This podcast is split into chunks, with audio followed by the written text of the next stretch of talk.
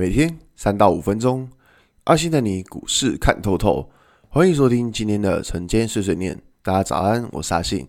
今天是十一月十九号，礼拜四。先来为大家整理一下昨天的美国股市。道琼指数下跌三百四十四点，跌幅一点一六个百分点。纳斯达克下跌九十七点，跌幅零点八二个百分点。S&P 五百指数下跌四点三四点，跌幅一点二个百分点。费城半导体指数下跌十八点三六点，跌幅零点七二个百分点。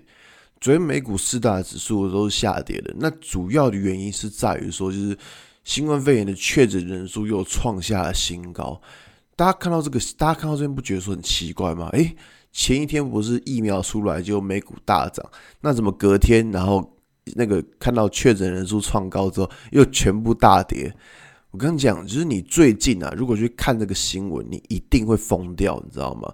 因为你看哦，从之前辉瑞的疫苗到最近那个莫代纳的疫苗，然后到年底可能还会还有一支疫苗，最近很多这种利多消息，然后再加上这种这种确诊人数创高利空消息，就每天消息面这种纷纷扰扰，你每天看这个新闻，你就觉得哦靠，那这个盘到底怎么做？我这样讲，就是说。新闻也要看，但是你不是完全的被新闻操控。还记得昨天早上的广播期就跟各位提到说，就是这个盘目前来看，对指数还在五日均线上方，那它就是一个多方的走势，这没有问题。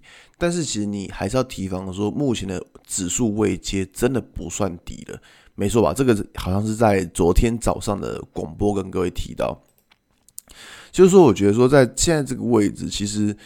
就我们拿一个，我们拿台积电来做举例，好，就是可以看到台积电它目前呢，它还没有在创新高哦，就是它还没有去站上昨天那个五五百零六元的高点。那这边我们一个衡量的标准，应该就是说台积电到底能不能够持续创新高，持续的把盘面给带上去。那如果台积电发现，诶，它怎么越来越越走越低，那当然就不对了。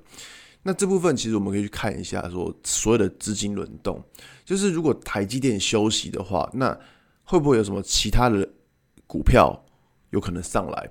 那我这样讲就是说，假设我们台积电休息，大家可以看一下哦，台积电在当时，呃，我看一下，就是昨天讲的七月二十八号的那一天开高走低，那这个东西呢，就是他们在这天开高走低，资金就从台台积电身上跑到了。OTC 购买指数的身上，这个就是我们可以观察的，但不一定说总这边一定资金就乱跑，不一定，只是说我们可以观察说，就是台积电如果休息的话，加权指数如果休息的话，那资金会不会转往其他类股或者其他的地方？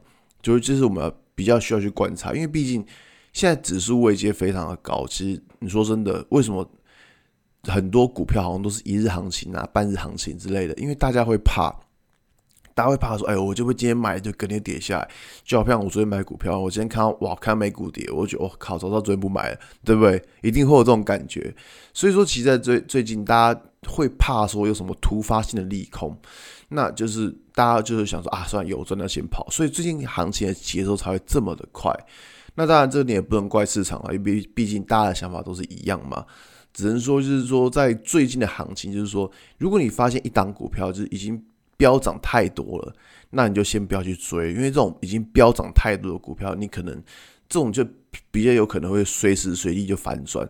所以最近就是会找这种均线还算纠结的，然后可能是才刚突破这种去操作，机会比较安全，就不会去选择去追那种哇已经涨很多那种，就是看起来线型很漂亮，可是发现它涨非常多了，那种股票在操作上来说风险性就会比较大。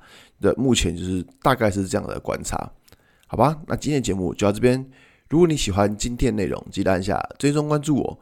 如果想知道更多更详尽的分析，在我的专案《给通勤族的标股报告书》里面有更多股市洞察分享给大家哦。阿信，晨间碎碎念，我们明天见，拜拜。